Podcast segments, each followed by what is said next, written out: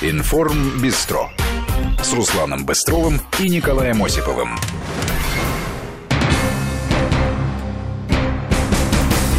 Приветствую вас. Как вы слушали, в студии Руслан Быстров и Николай Осипов. Добрый вечер. В эфире программа «Информ Бистро». Подводим итоги недели в течение ближайшего часа.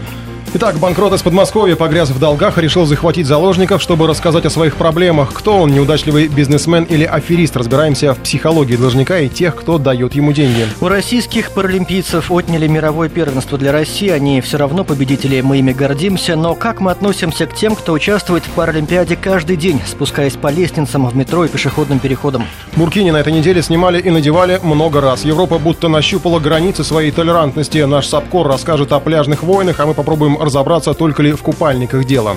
Первый класс все ближе, учебный год начинается. Все ли сделано правильно, особенно что касается выбора школы, чем они вообще отличаются, спросим у родителей учеников.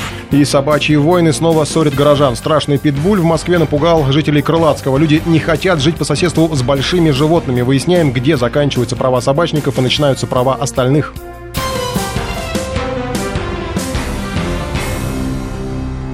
Арам Петросян, углепромышленник из Подмосковья, стал главным персонажем этой недели. Он хотел рассказать о себе всему миру, но не все смогли понять, что именно. Бизнесмен с огромными долгами несколько лет занимал деньги у банков и знакомых, а когда деньги закончились, пошел в московский банк и захватил заложников.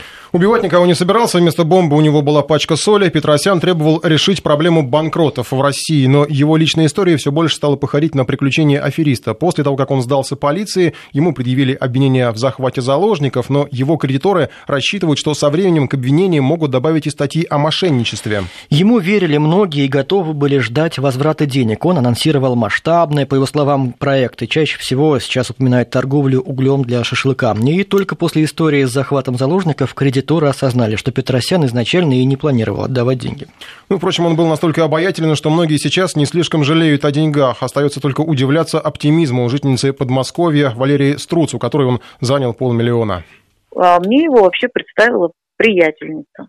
Ну вот у вас вот у вас в семье, допустим, появляются новые друзья, знакомые. Как они у вас появляются?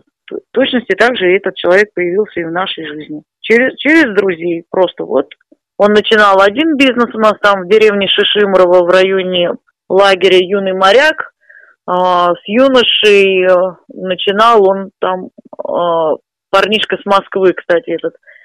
Они там развивали вот цех по производству этого угля. Для шашлыков, да, вот именно вот такого плана. А, я так понимаю, ну, со временем это, что он с тем молодым человеком разошелся и разошелся не очень хорошо не по-доброму. Я так понимаю, что он там остался тоже кучу денег должен. Но он занимал, он занимал здесь очень много у кого. Последние его две расписки мне, ну, потому что вы понимаете, что расписки обновлялись, да? Последние его расписки у, мне на 322 тысячи, моим родителям на 170 тысяч. И мы на этой цифре ему как долг заморозили, сказали, не нужны нам проценты, а вот оставь так, как есть. Вот верни нам вот эту сумму. А, ну, нам он вот реально, мы получили от него реально два мешка угля, когда здесь еще работал цех. И, ну, периодически он приезжал, показывался, уверял нас, что долги отдадутся, вот-вот-вот-вот, вот сейчас одно производство запускается, потом вот это производство запускается, там не получилось, там не получилось. Ну, вы же не, не представите человека, не убьете, правильно? Вот, он пытался из себя строить э, приличного человека. У приятельницы он также занимал там 50, ну, она говорит, что она уже не помнит, она говорит, что-то порядка 50 тысяч он у нее занимал и частями ей отдал. Ну, после чего вот она тоже так, Лер, говорит, у меня больше ни, ну, никого, как бы, кроме тебя нету. А может ты ему помочь или нет, да? У них отношения, да, вот а мы с ней вообще там с детства, ну, не с детства, а достаточно долго дружим, ну, и мы и до сих пор дружим. Этот рассказ наглядно показывает психологию человека, который одолжил денег знакомому. Предлагаем обсудить эти непростые отношения. Ждем ваших историй, кому и сколько вы давали в долг, и как вам возвращали эти деньги, как вообще не нарваться на аферистов. Ну и, может быть, нам позвонит человек, который не отдает никогда долги? 232-1559, это наш телефон, а, в начале код 4955533, это СМС-портал, в начале слова «Вести». Ну и также у нас есть WhatsApp, плюс 7 903 170 63 63. Пожалуйста, пишите и звоните. Пока вы собираетесь с мыслями, а, немножко про самого Петросяна. Вообще человек, а, безусловно, он, наверное, даже чем-то интересный, потому что, ну, естественно, не своим поступком, а вообще вот, э, э, судя по тому, как люди к нему относились, он был им интересен. И они настолько ему доверяли, что они давали ему деньги. А, и все уже, наверное, слышали его обращение. Мы не будем повторять обращение, которое звучало, да, по поводу того, угу. что он хотел добиться внимания к банкротам. На самом деле, это не первое его обращение. Он не только известен своим вот этим вот торговлей шашлыч, шашлычными принадлежностями, он, оказывается, придумал некое агентство равных возможностей и утверждал, что агентство стратегических инициатив – это вот его. Угу. Просто у него украли эту идею. Угу. Ну, он не говорил, что украли, я готов делиться. Я специально изучил вот его сайт, у него половина сайтов уже, все практически сайты не работают, но в социальных сетях остались какие-то следы вот этого, этой идеи, там, ну, из вот это вот описание того, что он предлагает, там ничего общего со стратегическими инициативами, конечно, нет, там в основном только э, забота о банкротах, вот что помогите нам, там, вот мы банкроты. Видимо, он уже помогите это обращ... мне, скорее всего. Звучало, звучало, да. звучало, да, помогите мне. Он это озвучил еще а, в 2011 году, если не ошибаюсь. Я предлагаю сейчас послушать, просто чтобы вы еще так, у вас еще больше представление сложилось об этом человеке, как он себя представляет сам. Добрый день или добрый вечер.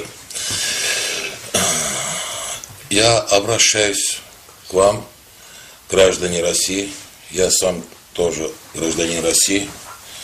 Зовут меня Петросян Арам Размикович, предприниматель. Даже на визитке написано проектный мыслитель и просто хороший человек. Но, к сожалению, в данный момент банкрот вот проектный мыслитель и просто хороший человек, но занимал, я так понимаю, несколько сотен тысяч, а может быть и миллионов.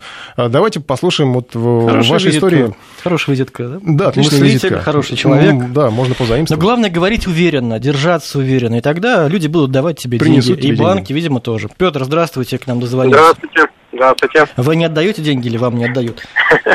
Да нет, я отдаю, не отдают. Вот, но на самом деле был один случай, когда мне а, не отдал человек энную сумму, на самом деле небольшую, 15 тысяч рублей, но это очень неприятно, потому что э, если бы человек сказал, Петь, ты знаешь, ну, не могу, проблем бы не было, забыли. Вот действительно, забыли и все. Вот. Но э, сам я неоднократно брал займы, Правда, с некоторых пор перестал это делать, но достаточно активно даю займы.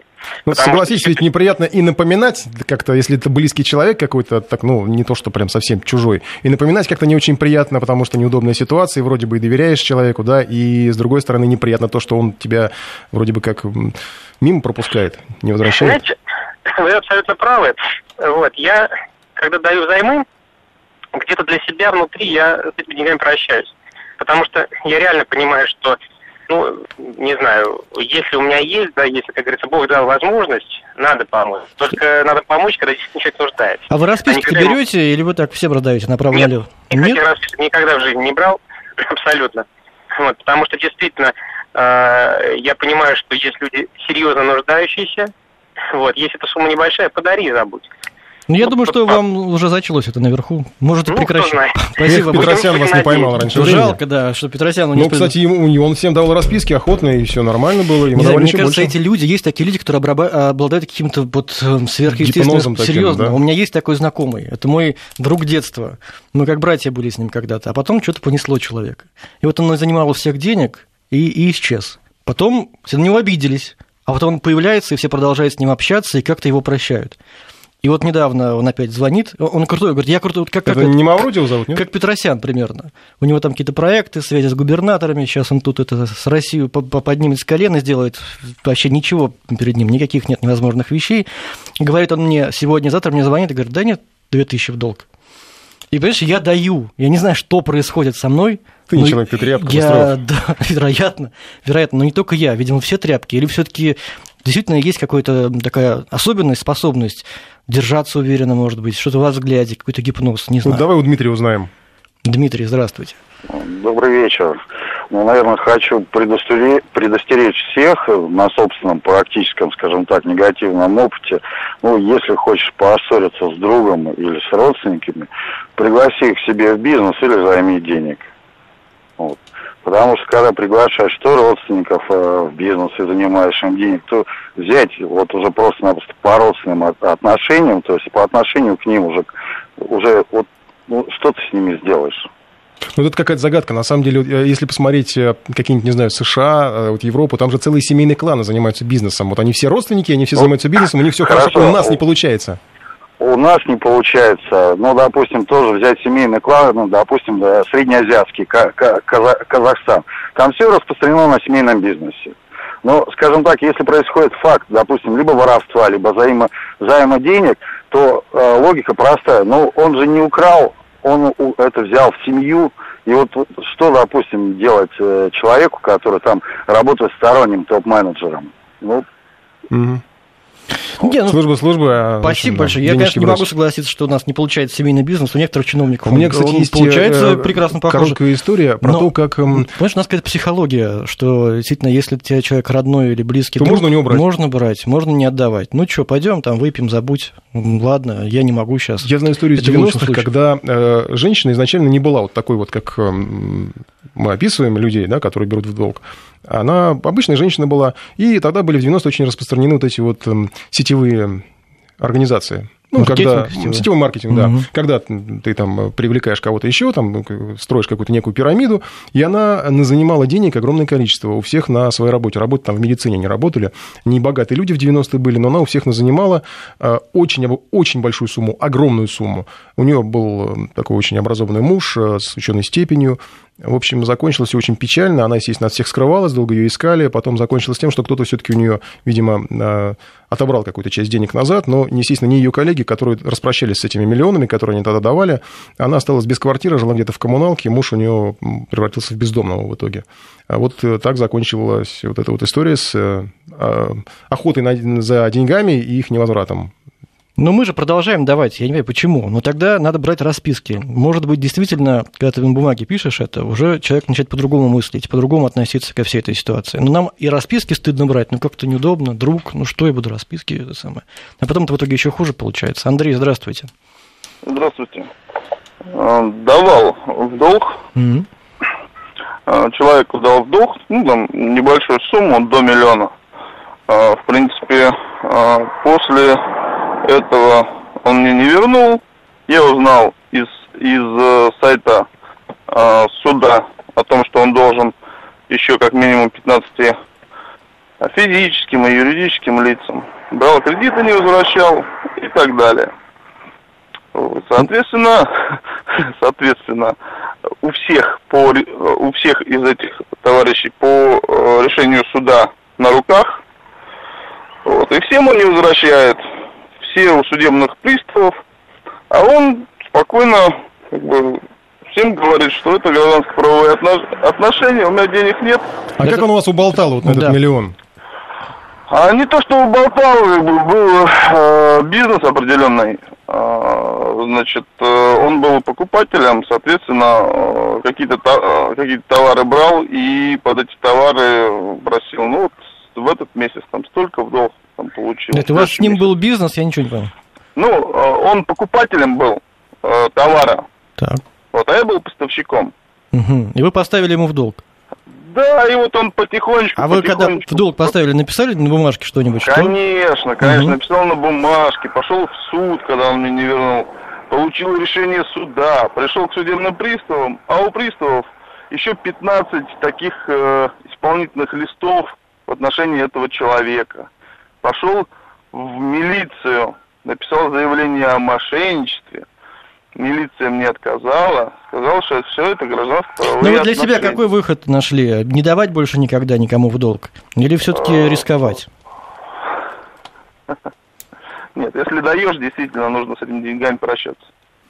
Спасибо. Ну, тут на самом деле такая история, тут немножко все-таки бизнес, это были поставки, которые не оплатили. Я знаю, что в бизнесе это мы даже готовили материал, это, к сожалению, распространенное явление, когда люди получают поставки без предоплаты и в итоге задерживают платежи, и там ну, катастрофические суммы могут доходить, люди даже разоряются из-за того, что им не платят э, те, кто закупает ну, товар. И разные истории, но психология это одна и та же, да, что ты берешь у друга, не отдаешь ему, что ты поставляешь, э, закупаешь товары, не платишь за этот товар. Почему-то люди считают, что можно и не платить за это. И прекрасно, что что интересно живут потом, как-то интересно устроены законы. Вот этот вот человек, куча исполнительных листов, всем должен, и никому ничего не отдает, и нормально все. Ну. Да, мы еще успеем Марию послушать, и тогда будем переходить к другой теме. Мария, здравствуйте. А, здравствуйте, да, меня зовут Мария. Вот э, была такая достаточно бытовая история. Ходила э, на маникюр в соседний салон, живу вот э, по соседству с салоном, и давно общалась с девушкой, которая была мастером.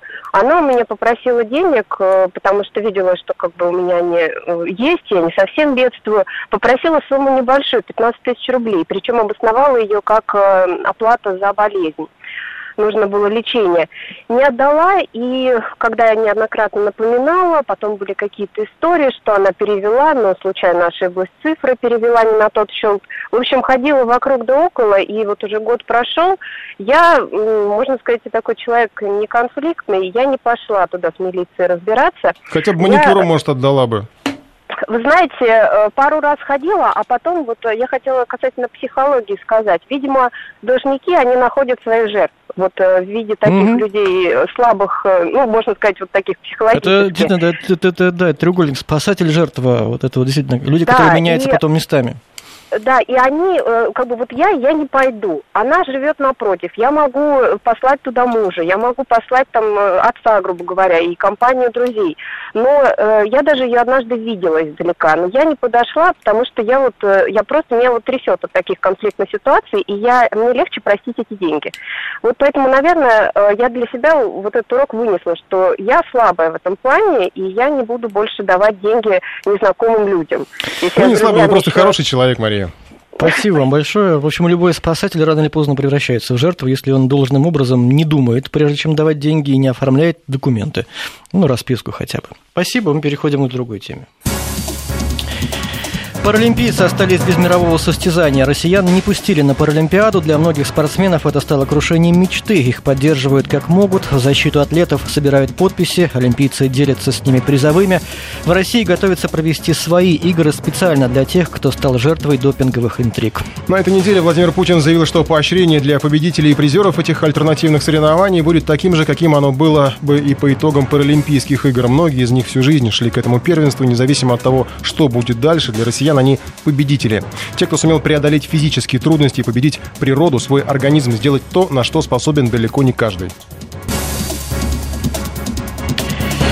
Теме людей с ограниченными возможностями мы еще вернемся, а пока напомним, что на этой неделе чествовали еще и участников Олимпиады. Победителям подарили белые BMW. Для многих новый автомобиль оказался мечтой, а кто-то решил с ним по-быстрому расстаться. Ну вот одна из машин оказалась выставлена на продажу за 4 миллиона 670 тысяч рублей. Объявление опубликовано в интернете. Его автор признался, что владелец BMW одна из наших синхронисток. Неудивительно, что многие набросились на девушку с обвинениями и упреками. Предлагаем запустить голосование. Считаете ли вы, что спортсменка не должна была так поступать с подарком, либо она его заслужила и теперь может делать с ним, э, что хочет.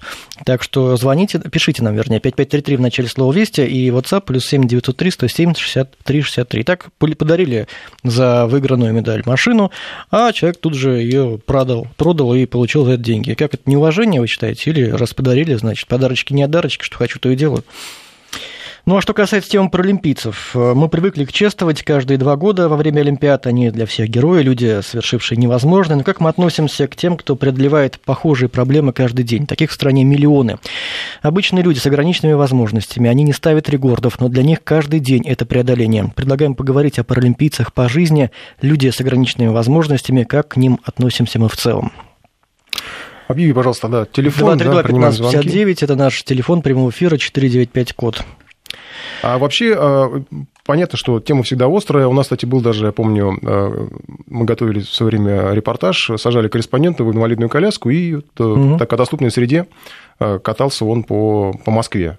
Это было достаточно давно, правда, но, в общем, он сам на себе, вот обычный здоровый человек, ощутил, насколько это трудно вот и в коляске, и Э, каково это. А вообще эм, история, вот буквально на память, конечно, приходит, наверное, первая же история, это вот история с Водяновой, угу. да, с ее сестрой, угу. там в парке, да, Который когда произошла. Да, из кафе. Ну, там, конечно, такая тоже спорная ситуация. Потом вроде как бы, когда все начали разбираться, и те, и другие оказались вроде не такими уж и плохими людьми, да. Но а, я специально подготовил такую подборку э, ситуаций, которые, ну, достаточно однозначные. Первая, там, которая звучит в, в, в этой подборке, это весна этого года в Петербурге инвалиды не пустили на на э, хоккейный матч, был чемпионат мира по хоккею, э, странно достаточно обосновали, и дальше там из рассказов этих людей все это достаточно понятно, это в основном интервью, которые не давали различным компаниям, нашим коллегам и в регионах, и, ну и в Москве в том числе. Послушаем, давайте. Мне четко русским языком сказали, что ходить бесполезно, вас не пустят. Мы вас не пропустим. Мне сказали, что я, я несоответственно одет и, не, и хожу а, подозрительно. Хожу подозрительно. Нас муж проводил, мы залезли в автобус, и нам прям сходу кондуктор сказал, то, что первый последний раз мы вас везем с коляской. Мы возмутились, потому что ну, ни разу такого не было. Больших автобусов мы там не наблюдаем. Мы вот сколько не пробовали ездить, и раньше, и позже, и на 8 часов, и чуть раньше, не получается. Она сказала, ну вот успевайте. Меня, говорит, будут за это штрафовать. Ну вот мы наблюдали просто ситуацию вот за сегодняшний день. Ездит один большой автобус, на него мы вот с утра, мы, по крайней мере, на него не успеваем. Я понимаю то, что я создаю дискомфорт и пассажирам, и кондуктору туда-сюда ходить. И как бы вот хотелось бы попросить, чтобы побольше было больших автобусов.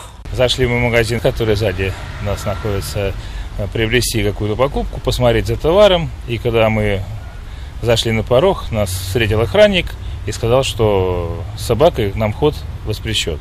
Ну, мы ответили, что это собака, собака-поводырь является, я инвалид по зрению. Ну, предупредили, показали документы, но после того он просто вызвал сотрудников полиции и не допустил меня приобрести никакой товар. Я попросила скидку на своего ребенка, так как ему 9 лет, но он не ходячий. Я попросила скидку не за 100 рублей ему билет, а за 50. Ну, просто с собой больше не было денег. Мне ответили, нет, вышвырнули мне деньги, сказали, правила такие, что коммерческое предприятие, мы имеем право выбирать себе клиентов, какие нам нравятся, и на том основании уходите, идите на бесплатный пляж. Ну, у нас мало времени остается. Давайте Дмитрий послушаем, успеем. Дмитрий, здравствуйте.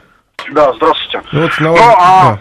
Говорите. На, а, на мой взгляд, а, вот это то, что сейчас озвучено было, как бы, ну, это вопрос нашего общества, воспитания его и так далее, восприятия а, там законов, которые есть, стоимость и тому подобное. Это все уже на совести, и линейное восприятие того, что написано у нас, оно, с одной стороны, должно быть, а с другой стороны, в такой ситуации мы линейно все воспринимаем и не даем скидку. А с другой стороны, мы всегда видим возможность как бы это обойти. Да, мы понимаем тоже, почему мы не воспринимаем линейно не нарушение там, огранич... а, а, скорости в 60 километров. Мы понимаем то, что за плюс 20 нас не штрафуют, мы едем быстрее.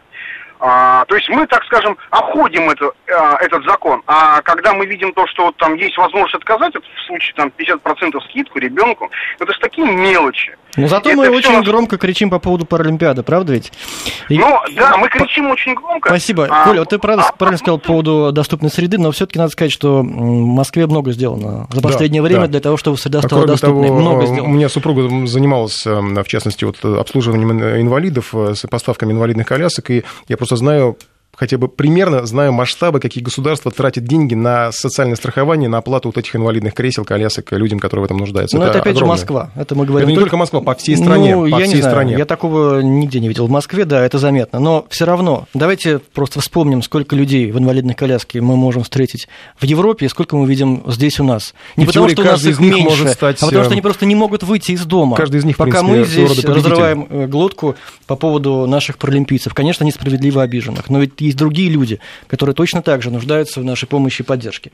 Что, у нас, наверное, уже, к сожалению, не остается в, этом, да, в этой части времени. Мы поэтому послушаем сейчас новости Скоро и, вернемся. и вернемся. В 18.32 продолжаем подводить итоги уходящей недели. Купальники показали предел европейского терпения. Мигрантов наказывают за появление на пляжах в Буркине. Так называется особый закрытый костюм, в котором последовательницам а, строгого ислама разрешено купаться в публичных местах. Ну, впрочем, в пятницу Госсовет Франции объявил запрет на Буркине незаконным. Получается, что 15 городов, где за такие купальники штрафуют, должны будут разрешить их ношение. Но тема не закрыта. Николя Саркози пообещал полностью запретить Буркини во Франции, если он победит на выборах. Любопытно, что мэр Парижа Ан Идальго и мэр Лондона Садик Хан выступили с критикой вводимых запретов. Европа снова разделена. Это очевидно. С одной стороны, антимигрантские настроения и усталость от толерантности, с другой стороны, настойчивое продолжение либеральной линии по отношению к приезжим из арабских стран и стран Африки. К примеру, пока французы воюют с Буркини, в Шотландии женщинам-полицейским разрешили носить хиджабы.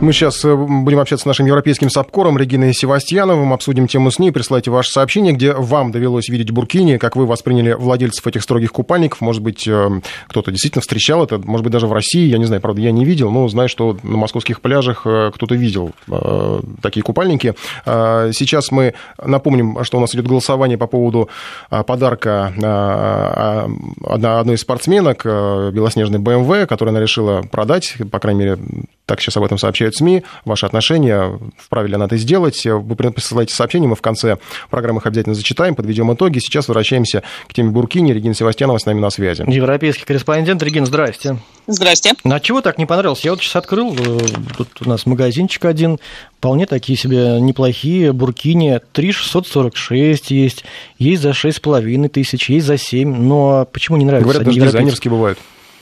Ну, тут э, я сразу, во-первых, оговорюсь, что сегодняшнее решение Конституционного суда касается только одного города, если быть конкретнее, то Вильнёв-Лубер. Э, от туда э, объединение защитников исламских, последователей ислама подал вот этот вот иск, и, соответственно, только в этом городе пока что запрет приостановили, говорится в официальном постановлении суда. Но, безусловно, это, конечно, прецедент, которым смогут воспользоваться и представители других 15 городов а, или или 30 пляжей, о которых идет речь, э, чтобы, соответственно, оспорить э, вот этот э, бан на ношение буркини. А, в принципе, во Франции запрет на ношение буркини в некоторых регионах существует аж с 2012 года, то есть это тем совершенно не новое для Франции. И, собственно, отвечая на ваш изначальный вопрос, что не понравилось, не понравилось, если можно так рассуждать, тот факт, что это публичное проявление своих религиозных пристрастий, своих религиозных убеждений. Так, а ношение хиджаба, ношение ношении креста. То же самое, тоже они запрещены. И, э, Регина, вы странно звучите. В школу, высшее учебное заведение нельзя ни в хиджабе, ни с крестом. Стараюсь звучать нормально. Нет, просто у нас а, технические вот, проблемы. Ни, ни в школу, ни в вузы, никуда нельзя. Ни, ни кресты, ни, ни, ни хиджабы, никакие, собственно, предметы, которые бы демонстрировали открыто вашу религиозную принадлежность. Это касается не только мусульман, это касается а, любых других религий в той же самой мере. А, другое дело, что вот здесь, например, в Бельгии, как соседней с Францией страной, а, тоже это очень широко обсуждалось, вот в том числе эта тема Буркини, и особенно серьезную дискуссию на прошлой неделе, то есть когда, собственно, вот эти вот все запреты а, так активно обсуждались в прессе, и когда один регион Франции за другим присоединялись к этому запрету, один из а, достаточно популярных блогеров сделал замечательную фотографию. Он сфотографировал группу христианских монашек, которые плескались в море, тоже вот в своих одеяниях, и поместил эту фотографию в свой блог. И тогда, естественно, вокруг вокруг этого разгорелась дискуссия, почему, собственно, а, женщинам, которые являются а, последовательницами ислама, нельзя в своей а, религиозной одежде на пляж находиться, а вот монашкам можно. Другой пример приведу. Я сама его наблюдала в прошедшие выходные. У нас просто очень сильная жара стоит, вся страна выехала к морю по возможности. И вот я тоже сидела на пляже. С одной стороны, от меня была семья, ну, семья пара, муж и жена, я так понимаю. Он в шортах в купальных, бегает в море скупаться, она в исламских одеяниях, э, причем даже не в буркине, а в таких обычных, и не, не может даже пойти приподнять немного подол, чтобы чуть-чуть освежиться в море. И вот она сидит, собственно, рядом с ним, и она не может пойти искупаться. А в буркине купались только девочки-подростки. А с другой стороны от меня была семья британцев, э, где дети такие беленькие были, что родители ходили вот в полностью закрывающие кожу костюмы с длинными рукавами, с длинными штанами, штанишками и в панамках, чем не буркини, казалось бы. Э, вот именно вот эти детали, которые я своими глазами вижу, и здесь, собственно, приводят э, как э, противоборство, скажем так, этому закону. Регин, я просто хочу уточнить, правильно я понимаю, что вот вы говорите о регионах, где запрещены хиджабы, буркини, кресты, однако по-прежнему разрешены разрешение на работу мигрантам, по-прежнему разрешены выплаты пособий этим мигрантам, по-прежнему создаются анклавы для проживания этих мигрантов, и по-прежнему бесконтрольно они принимаются. Вы понимаете, дело в том, что это, во-первых, вы правы абсолютно, и как раз э, об этом и речь идет, что э, люди, которые выступают против этого бана на Буркине, они и говорят о том, что чего вы добьетесь этим баном. Ну хорошо, это женщина, вот, которую я видела, которая сидит и не может купаться в море, она не сможет теперь выйти и из дома, даже посидеть рядом с ним на пляже, потому что она вот такая правоверная мусульманка.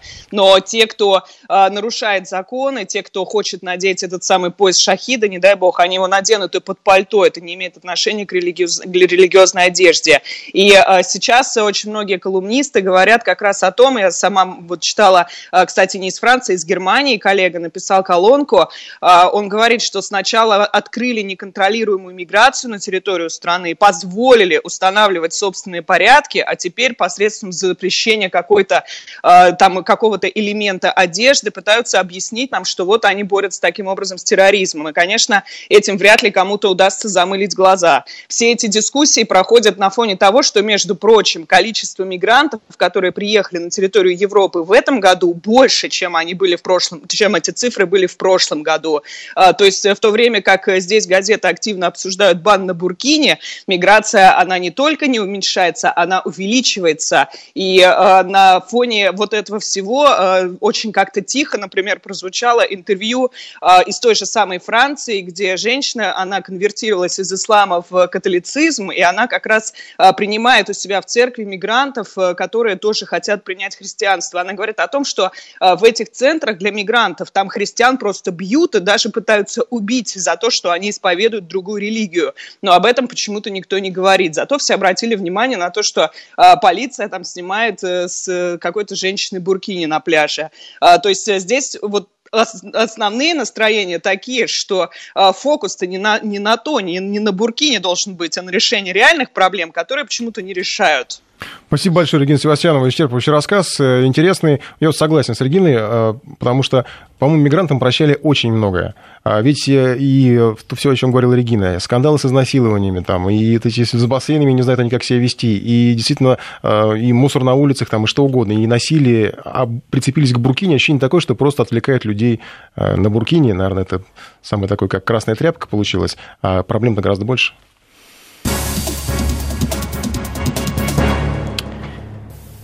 Ну а теперь к другой теме. Более приятно. Какая песенка? Не узнаешь пока? Ресницы грустно опуская Глядишь ты в школьную тетрадь я что-то не помню эту песню вообще. Вообще, почему-то именно эта песня у меня ассоциируется со школой. Мы как-то ее постоянно пели на уроках музыки. Непонятно почему. Может быть, что-то личное было у учительницы. Припев. На задней парте, не понимая, что к чему. Где я? Смешались все моря на карте. И летом выпал снег в Крыму Ну, вы, конечно, догадались, что мы сейчас будем говорить о 1 сентября. У меня каждый раз перед приближением этой даты, даты какая-то такая сладкая грусть возникает. Я вспоминаю свои школьные годы, хотя достаточно давно ее закончил. Мы подготовились в этом году основательно к 1 сентября. Я имею в виду нашу радиостанцию. Вас ждут очень много увлекательных проектов. Я к нашим слушателям обращаюсь.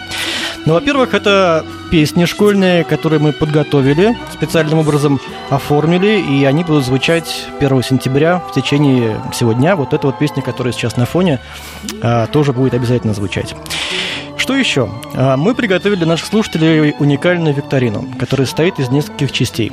А, часть первая. Наши ведущие, те, кто звучат в эфире, подготовили рассказ, воспоминания о своих э, школьных годах. И эти рассказы, воспоминания будут звучать у нас начиная с завтрашнего дня уже в эфире. Наши слушатели должны эти рассказы внимательно слушать и запоминать. Для чего это делать? Для того, чтобы потом, дня через два, на следующей неделе уже, э, на нашем сайте отгадывать по школьным фотографиям наших ведущих, кто же это – на каждой фотографии будет подпись, подсказка вот из той школьной истории, для того, чтобы вам было легче догадаться. Потому что очень... Вот сейчас даже послушаем. Давайте, можно погромче? Мой любимый момент. Большая Ну, ну тут не рыдай, давай к делу. Сейчас, сейчас. Ну?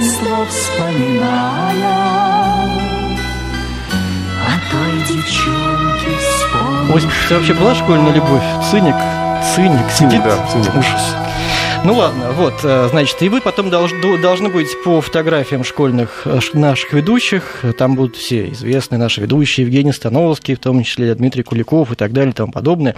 Вот по их школьным фотографиям вы должны отгадать их. Если вы не сможете, вы можете воспользоваться той подсказкой, э, той фразой, которая будет на фотографии. Подсказка из рассказов наших ведущих о воспоминаниях в своих школьных годах. Что еще? Наш корреспондент Сергей Голубов съездил в одну из сельских школ. Да не в одну. В несколько сельских школ. Да, ну расскажи подробнее. Несколько школ посетил э, наш э, корреспондент, и будет рассказ о том, как живут и маленькие школы, и большие школы.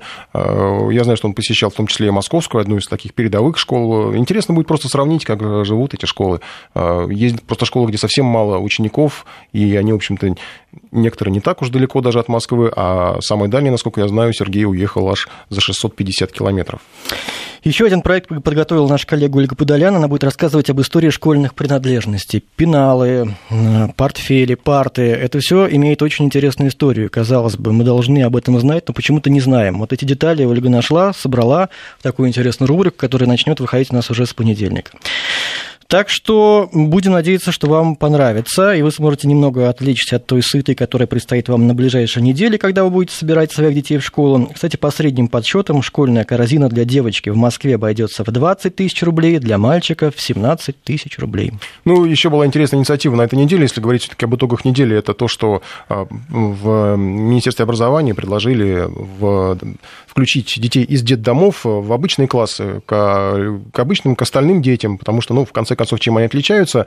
Но, естественно, что это сразу так немножко взволновало некоторых э, из родителей, учеников, э, потому что говорят, что даже, может быть, кого-то это отпугнет от школы, хотя главная задача – это, в общем, помочь детям из детдомов быстрее адаптироваться к жизни среди среди обычных людей, таких же, как они, в общем просто без родителей. Ну, говорят эксперты, что не все школы готовы, потому что там нужна специальная работа психологов, учителей, нужна какая-то не все школы иде- готовы, идея, которая бы объединила надо... обычных детей, поэтому, да, и детей именно поэтому школы и выбирают. Мы предлагаем сейчас поговорить об этом, а, как вы выбираете школу, по каким критериям, и какие критерии для вас на первом месте, потому что их много, это и место, и ученики, и учителя, какие-то программы.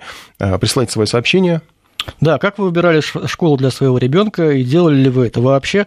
232-1559, телефон прямого эфира, 495 код, 5533 в начале слова «Вести». Ну и WhatsApp плюс 7 903 170 63 63. Сейчас действительно люди выбирают школу, потому что в наше время такого не было. Просто была школа, ты в нее шел. Да, районная школа и все. Ты, у тебя даже, по-моему, альтернативы а там, нет, может, она и была? Мне кажется, там даже и нельзя было особо-то выбирать. Э, есть в каждом районе относилась какая-то школа. Вот я и ходил. Нет, выбор какой-то, по-моему, был. Ну, то есть ты мог прийти, тебя могли, тебе могли перевести, вернее, ты сам-то прийти никуда не мог, наверное. Угу. Тебя могли привести в одну школу, там могли тебя не взять э, по какому-то... Я помню, что тесты какие-то были, что-то я там... Мне спрашивали, что-то я там какие-то треугольники, кружочки раскладывали. Тесты были в гимназиях каких-то, да, я тоже проходил. Нет, а у нас обычных... гимназии не было, у нас тогда были обычные школы, гимназии. Ну, тем не менее, сейчас возможность Гимназия такая это пережиток есть. буржуазии в то время считался. Это, конечно, длитворное влияние Запада. Если у вас есть такая возможность э, выбирать школу детям, выбрали ли вы ее? Сейчас что, заплатил деньги и веди ты ребенка куда хочешь совершенно. Нет, ну есть коммерческие школы, да, пожалуйста, есть школы э, миллион в год, есть такие школы. Миллион, Миллион в год. В год. Это больше, чем в университете обучение. И, пожалуйста, и учи сколько хочешь. Но это Или там уже за миллион ты покупаешь целый пакет, включающий обучение, оценки определенные, сразу же диплом, вернее, диплом, аттестат. А, Валентин, здравствуйте. Э, день добрый, вечер добрый, точнее. Вот хотелось бы высказаться по данной теме. По-моему, даже помнится э, из года, то есть из своего детства школьного, был в советское время такой э, проект, ну, э, где хотели э, в, одной школе сделать так, чтобы вместе с, дед, вместе с домашними дедомовские еще учились. Но подобная вещь, видать, не прижилось. И как бы... Ну, немножко не об этом. У вас дети уже отучились, наверное, я так чувствую по голосу, или, или нет? Ну, уже, да, внуки? вот уже, собственно, школу-то закончили давно, давно, сейчас вот в ВУЗе, собственно А говоря. внуки еще не появились? Не внуки еще нет. Ну вот извините, тогда вы в данный момент не наша целевая аудитория. Нам хочется узнать э, тех родителей, чьи дети сейчас идут в школу. Выбирали ли вы учебное заведение для них или нет? Сергей, здравствуйте. Да, здравствуйте. Критерии? Ну, вы знаете, честно говоря, очень много было дома дебатов по этому поводу. Угу. А, я был честно каюсь, признаюсь, как говорится, сторонником того, чтобы отдать в хорошую школу куда-то там, да, но как, как в кино прямо все, что хорошее, далеко от дома. Ну нет, мы решили все-таки пойти э, старым советским способом. А школу выбрали во дворе, которая, и в нее пошли. А там лучше, та, которая дальше, чем лучше? Э, ну, там был лицей просто с уклоном э, физмата. Там э, рядом была английская школа. Вот. И все оказалось проще. У нас э, есть тоже направление, просто э, углубленные классы, которые далее будут э, развивать Но это бесплатная, да, школа, и та, и другая? Абсолютно, абсолютно. И лицей тоже был тоже бесплатный, просто ну, далеко от дома. Мне вот трудно понять, как человека, который всю жизнь, в свои, ну не всю жизнь, свои, все свои детские годы проходил в школу, которая была в двух минутах ходьбы от дома, как люди вот выбирают, таскают этих детей на другой конец Москвы. У меня племянница училась уже она с речного вокзала ездила на Преображенскую площадь. Для меня это катастрофа какая-то. Я даже работать туда не готов был бы ездить. Ну, просто это очень далеко и неудобно. На другой конец. А тут ребенок ездит совершенно другой. Я смотрю, когда сам еду на работу, иногда мимо школы проезжаю, я смотрю на родителей, которые на машинах привозят своих детей, и вот, э, во-первых, они, конечно, перегораживают дорогу, но они Мгм. ехали с утра, вот они мучают ребенка, и себя. Хотя, наверное, для кого-то это важно, потому что, ну, школа, наверное, чем-то отличается, раз они туда ездят. Ну, вероятно, Николай, у вас, насколько мне подсказывает, идет сын в первый класс, да? Да, идет э, в первый класс 1 сентября, но вот школа, которая у нас от подъезда в двух минутах, нас почему-то не взяла. И нас... Ну, Там мест, этой- может, нет? Как-то она не взяла-то вас? Ну, вот так, сказали, что нет места. Нас определили в школу, которая находится за две остановки от нашего дома. Ну, две остановки это не так уж далеко все-таки, да? Ну, в общем, да, но все-таки в той школе, которая рядом с нашим домом, новая программа «Школа 21 век», а в той школе «Школа Школа России». 19. Понятно. А вы, то есть, получается, не выбирали, за вас выбрали? И вы, вы Ну, бы, если бы могли, вы бы выбрали, исходя из школьной программы, да? Вот вы ознакомились с одной и с другой. А можно, да, так прийти в школу и сказать, какая у вас программа? Меню можно посмотреть? Да. Как это происходит? Эм, Ну, я, честно говоря, не знаю, как это происходит, э, но... А как вы мы узнали, что узнали- там программа 21 мы, век? мы узнали, что там программа «Школа 21 век». Я Мгм. посоветовался со своими знакомыми, у которых э, жены учить, учителя, и сказали, что эта программа очень сильная. А чем она Вот. сильна, не сказали? прогрессивная, что там э, учени, ученики учатся, им нужно давать знания, и они сами, э, скажем так... В общем, вам понравилось название. Название хорошее, прогрессивное, 21 Ну и рекомендация, я так понимаю, тоже имеет значение. Да, вот это тоже критерий, по которому... Ну, сарафанное оценивать. радио, Да. конечно. Анна, здравствуйте. Алло. Здравствуйте, Анна. Здравствуйте. Ой, я тоже, вот у меня два сына, тоже выбирали школу. Э, Конечно, когда вот подрос старший сын, я столкнулась с выбором школы, конечно, была в шоке. Мы живем э, в Митино, школ очень много, домов много, и я когда увидела, что родители мечутся по микрорайону, эти в первый микрорайон, те в четвертый возят своих детей туда-сюда, для меня это было шоком, я была удивлена. Очень, ну, вот рядом у нас Красногорск, много там друзей. Э, И, как сказала моя одна подруга, говорит, вы все дети, мы, говорит, жиру беситесь. А у нас, говорит, выбрать нечего. Одна школа, две учительницы, одна плохая, другая еще хуже. Вот, поэтому, конечно, это, не знаю, для меня вот прям трагедия, то, что такие разные школы, разные, как бы разная степень подготовки детей. Понятно, спасибо. Но вообще возможность выбора – это самое тяжелое испытание, наверное. Ну, когда можешь кстати, неплохой в выбирать. этом смысле район, там школ много, действительно. А с другой стороны, ты действительно тогда можешь ознакомиться с программами школьными, поговорить с соседями и выбрать Хотя для своего ребенка название то, что программы. нужно. Да, если это название хорошее, то можно уже ребенка отдавать. Спасибо вам большое, хороших школьных покупок, и не забудьте послушать все наши рубрики, которые мы вам подготовили к 1 сентября. Жители столичных районов Кунцево и Крылатской вот уже несколько месяцев вынуждены ходить по улицам с шокерами, ножами и перцовыми баллончиками. Так они пытаются обороняться от огромного питбуля, который уже напал на местную женщину, загрыз чихуахуа и ранил американского бульдога. Хозяйка этой бойцовой собаки имеет интересную особенность. Она дрессирует своего питомца, натравливая его на людей и других собак. На все замечания она отвечает угрозами, которые воспринимаются особенно страшно на фоне стойкого запаха алкоголя, который постоянно источает эта необычная женщина. Местные жители прямо не знают, знают, куда податься. В полицию уже обращались, там вроде начали проверку, но и продолжают ее вести. А женщина тем временем продолжает дрессировать своего пса, наводя страх на окружающих. В итоге люди решились на коллективное заявление в ОВД, под которым подписались 60 человек. Подобные истории, увы, не редкость. Москвичи от чего-то очень любят заводить в своих тесных квартирах огромных собак, а затем начинаются прогулки без намордников, выгуливание на детских площадках и абсолютное игнорирование замечаний соседей. Так может тогда вообще запретить жителям больших городов заводить больших собак? У нас, кстати, сегодня корреспондент наш Саша Санжиев работал вот в этом районе, э, присылал оттуда записи интервью с людьми, которые там живут. И я так понял, что там не один питбуль э, проблема. Там э, есть какая-то женщина, которая... У нее целая свора этих собак, и ее боятся даже собачники, потому что они попытались, по-моему, сколько я слышал из его рассказов, загрызть чью-то хаски, в общем, которая тоже не маленькая собака. И там такие вот эти собачьи войны действительно развернуты по полной, особенно если учитывать, что там, видимо, территория располагает к прогулкам собак, собаками, там она, есть такая, такая просторная mm. площадка, а, и, в общем...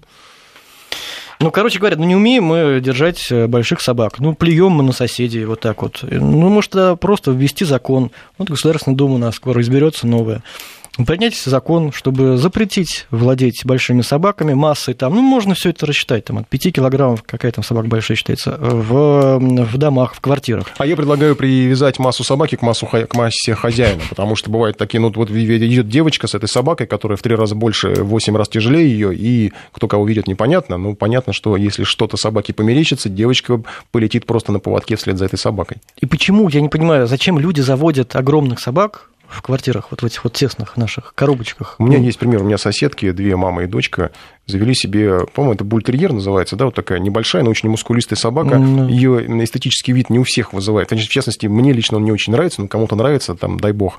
А, и вот я как-то прихожу с работы, и у меня по квартире носится эта собака. У тебя по квартире? У меня по квартире как носится эта собака. Попала? Стоит растерянная жена. И квартира а, уже захвачена рейдерским путем? Мало того, что у меня дома маленький, дома у меня маленький ребенок, так еще и кошка. А, и просто они не смогли удержать. Вот они, в этот момент заходила жена, тоже с ребенком в квартиру, дверь Твоя. открыта, моя жена, угу. да, заходила с ребенком, дверь открыта, залетает муха, это, ну не муха, а такой большой жирный муха, залетает эта собака, которая ничего не понимает, она куда-то сразу побежала зачем-то на балкон, я не знаю.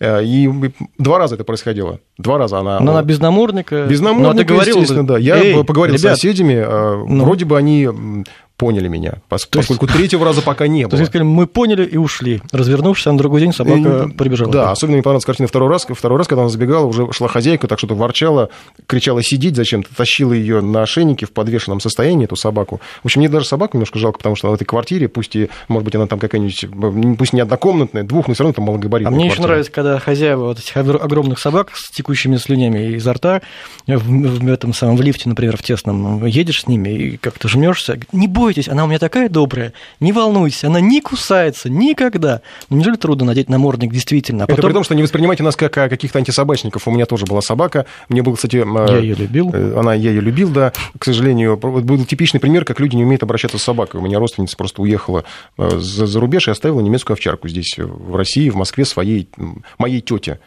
Вот. И в итоге вот мы вынуждены были пасти эту немецкую овчарку. Она жила в квартире, залезала на стол, она уже была взрослая, ее было трудно передрессировать как-то.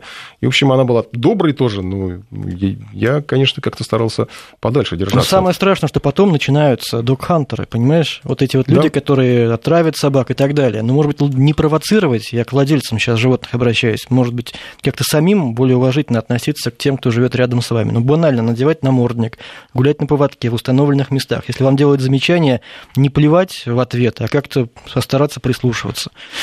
232-1559, если у нас звонки на эту тему. Надо ли запрещать э, владеть большими собаками в, в больших городах, в маленьких квартирах больших городов, или не надо все таки Потому что там тоже можно далеко зайти, да? Как вот выбрать категорию, которую можно держать, которую нельзя? Ведь маленькие собачки тоже бывают агрессивные. Да, недавно гулял с ребенком. Тоже можно на ребенка напасть. А, так, в общем, мне было немножко тревожно, потому что маленькие собачки, они бывают еще... Да. Они, во-первых, менее послушные, чем большие, это точно а совершенно. А думают они о себе, а эти думают маленькие они себе, собачки. Каждая сосиска думает, что да. она колбаса, да. И, в общем, они несутся только дай дорогу. Ну вот. Поэтому тут этими запретами, конечно, можно далеко куда зайти. И кошки бывают, наверное, агрессивными и опасными. Вот что делать в этой ситуации? Давайте ну, всех запретим, оставим только рыбок. Ну, рыбки тоже, они бывают хищные. Ты знаешь, что если ты рыбки не, не, к некоторым рыбкам прикоснешься, у тебя может начаться аллергия, и ты можешь умереть Вот у меня были рыбки. Они недолго у меня были. И ты выжил. Я еле-еле смог ноги унести. 232-1559. э, Здравствуйте, как вас зовут? Алло. Александр? Да, добрый Здравствуйте. день. Ну, вот что у вас Да. с собаками? Какие отношения? Э, Я считаю, то, что э, вообще не к собакам, а ко всем животным. То есть надо всех, всех животных разделить на квартирного и неквартирного типа. Если вы любите животных квартирного типа, да, там каких-то попугайчиков, кошечек, пожалуйста, заводите себе дома. Если нет, пожалуйста, переезжайте куда-нибудь далеко за город, там, село, там, и так далее, там. Вот так, чтобы не мешать, не создавать а, окружающим какие-то неудобства. Ну, короче, запрещать надо, не надо? Я считаю, что да. Понял. Ну, главное любить животных. Любить, да. э, Запрещать любя. Мы обещали вам подвести итоги голосования по поводу участницы Олимпиады, которая Я не вижу ни одного сообщения против. которая продала BMW, подаренную накануне. Да, все пишут, что, в общем-то, она сделала то, что имела право сделать. Есть, кстати, интересное объяснение, что транспортный налог за такой автомобиль достаточно большой, и, может быть, просто ей некомфортно было бы содержать его. Ск- Столько э, радости синхронистки доставили, что хоть бы они все BMW выставили на продажу, рука не поднимается их осуждать. А, Если не нужен, пусть продает. Это я сообщение зачитываю. Мгм, мгм. Да, транспортный налог ты зачитал. Ну и кроме того, справедливое замечание, продать машину – это не продать медаль, Сергей пишет из Иркутска. Да. Так что, в общем-то, никто практически не осуждает э, эту спортсменку, которая продала BMW. Ну и мы не будем обсуждать, осуждать, кто мы такие. Поэтому мы пожелаем всем хороших выходных. Спасибо, что провели этот прекрасный вечер. Благодаря вам, дорогие наши слушатели, он стал прекрасным вместе с нами. До встречи. Всего доброго.